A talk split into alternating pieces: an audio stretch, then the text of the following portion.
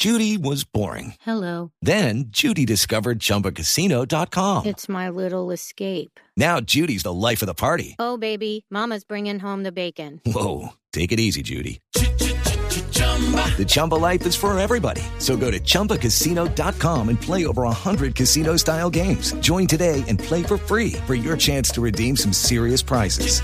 chumba ChumbaCasino.com. No purchase necessary. Void where prohibited by law. 18 plus terms and conditions apply. See website for details. Ricardo Ospina es periodista. Está en Mañanas Blue. 6 de la mañana y 23 minutos.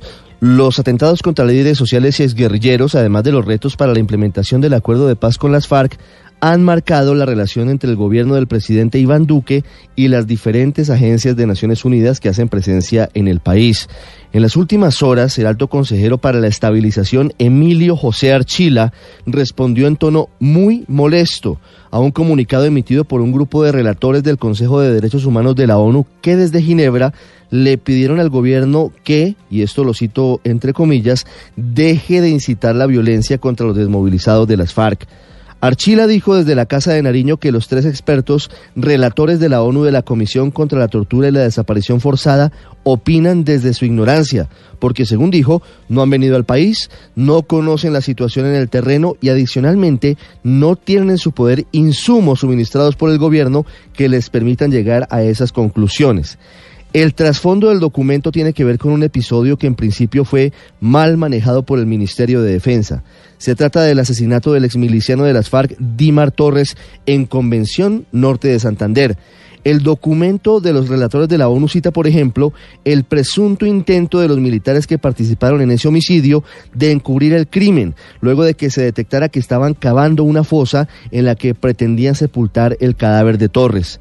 Más allá de este episodio, hay que decir que la relación del gobierno del presidente Duque con la ONU ha estado marcada por encuentros y desencuentros siempre vinculados a esos dos aspectos. Uno muy grave, el asesinato de líderes sociales, aunque ayer Francisco Barbosa, el delegado presidencial para humanos, dijo que se ha reducido en un 32% el número de homicidios relacionados con esa población durante el gobierno y con las dificultades también para la implementación de los acuerdos de paz.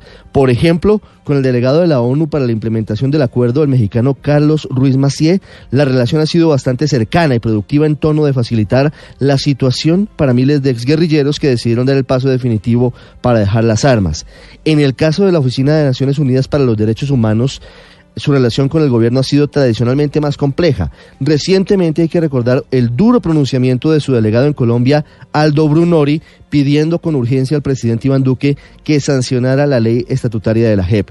Actualmente, el gobierno está evaluando el futuro del funcionamiento de las agencias de la ONU en el país para determinar si eventualmente ya no se requiere la presencia de alguna de estas en nuestro territorio. Una de las consideraciones que tiene el gobierno tiene que ver con el costo de esas misiones en el país, que según datos extraoficiales tendría un valor cercano a 300 millones de dólares cada año. En cualquier caso, la voz de la ONU es necesaria en un país como el nuestro, marcado dolorosamente por tantas carencias de derechos fundamentales. Eso sí, cerrando la puerta a cualquier tipo de sesgo.